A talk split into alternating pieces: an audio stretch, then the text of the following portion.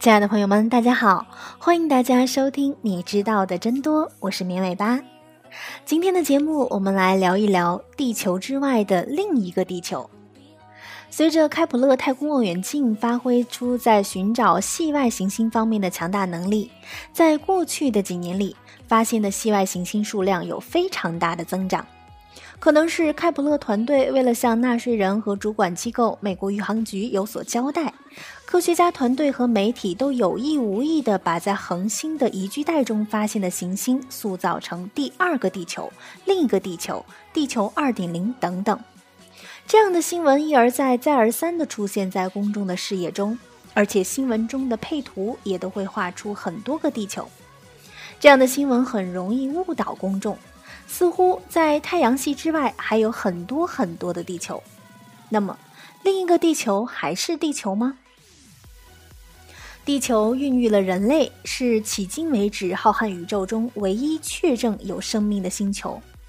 地球是太阳系八大行星之一，银河系中像太阳一样的恒星有上千亿颗，而整个宇宙中像银河系一样的星系又有数以千亿计。系外行星本身不发光，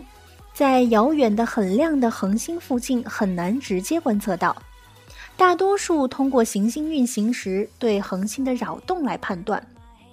迄今还没有办法判断系外行星是否有岩石质的表面，是否有液态水，是否有磁场，大气层中是否含有氧气，更难以确认系外行星是否真正与地球环境相似。如果人类足够幸运，真的发现了一颗类似地球的系外行星，那我们是否有能力到达这颗系外行星呢？开普勒望远镜最近发现了八颗系外行星，其中有三颗处于宜居带，温度范围允许液态水的存在。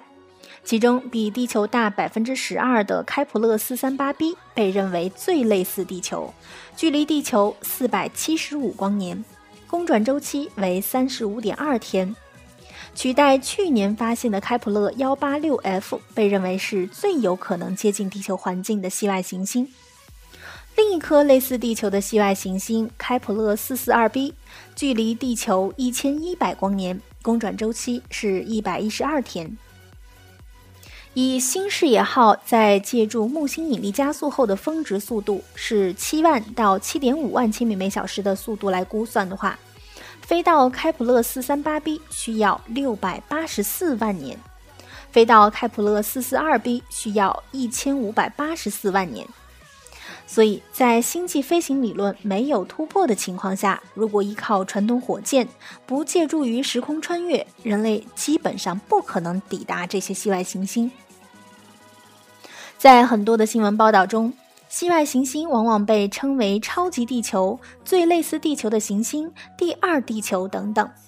这个似乎描绘了一个光明的前景，人类未来很有可能移居到这些星球上去。但是，作为冷静的探索者，我们需要思考：这些系外行星是否真的像地球一样？人类未来是否真的有可能移居到这些行星呢？如果是短期的登陆探访，有很多太空探索的目的可以供人类选择，因为密闭的登陆舱和厚重的宇航服可以保护我们。但是如果要移居到另一颗星球，这就要求找到一个适应人类长期居住的天体，这个天体必须具备更为苛刻的条件。首先，要有大气层的保护。以地球海平面的大气压为一个标准大气压为标准，医院里的高压氧气治疗为一点四个大气压，珠穆朗玛峰顶约为零点四一个大气压。如果系外行星的大气压太稠密或者是太稀薄，人类的心肺功能都将难以承受。比如说，金星表面是九十个大气压，连载人登陆都无法实现，更不可能适合人类生存了。除了大气压之外，还要拥有合理的大气成分和比例。地球大气的主要成分是氧气和氮气，而且要符合一定的比例。氧气含量过高，人会发生醉氧；过低则会缺氧。但是目前的探测手段还难以确定系外行星是否拥有大气层，更难以判断大气的成分。从太阳系的经验分析，土卫六的大气是氮气和甲烷，木卫二是纯氧，金星的大气主要是二氧化碳。可能大多数的系外行星的大气成分主要是氮气、甲烷、二氧化碳等等，根本不适合人类生存。除了氧气，地球大气层中的微量气体也发挥了很大作用，比如说。臭氧过滤掉了对人体危害最大的紫外辐射。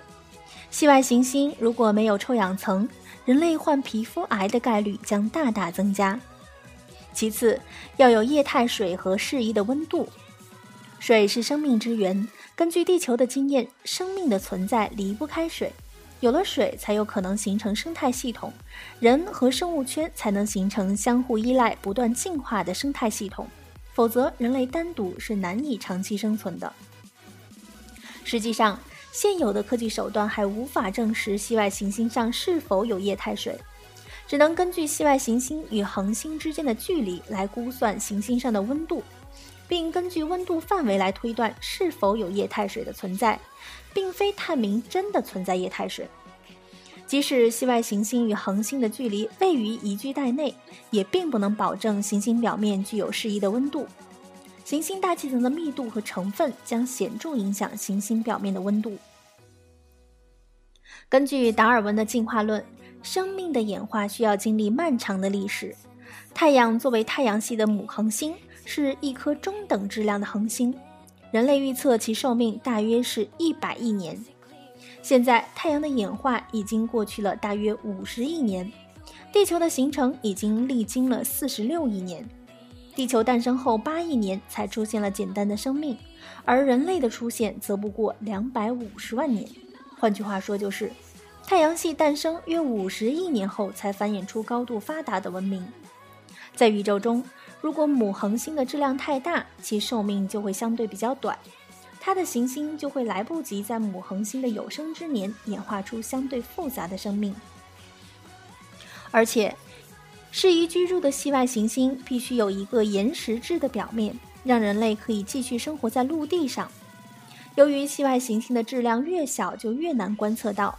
所以早期发现的系外行星大多是木星那样的巨大的气液态行星，并不适合生命生存。适宜居住的还要有一个完美的磁场，可以屏蔽来自恒星和恒星际的高能带电粒子。这些行星必须已经演化到了中年阶段，内部能量的释放比较温和。因为处于演化早期的年轻行星往往会狂暴地释放内部能量，地震和火山爆发的强度和频度太大，人类在这些自然灾害面前的生存机会将十分渺茫。最后。系外行星所属的恒星的能量释放要比较稳定，否则人类在恒星爆发的超级带电粒子风暴面前只能坐以待毙。行星系统要已经演化到了晚期阶段，大量的小天体碎片已经被大的行星袭击，行星际空间逐渐清朗，可以大大降低行星被小天体撞击的几率。总之。人类之所以能在地球上生存，是因为地球穿了几层保护人类的防护衣。第一层是磁场，它屏蔽了大量的高能带电粒子，保护我们免受高剂量辐射的伤害。第二层是大气层，它提供了人类呼吸所需的氧气和植物生长所需的二氧化碳，其中的臭氧又过滤掉了对人体有害的紫外线。第三层是水圈。水作为载体，促进了地球各圈层之间的物质循环和生物的新陈代谢。如果从太阳系外看，地球就像宇宙中的一粒尘埃，恰恰是这粒尘埃，却是人类唯一的赖以生存的家园。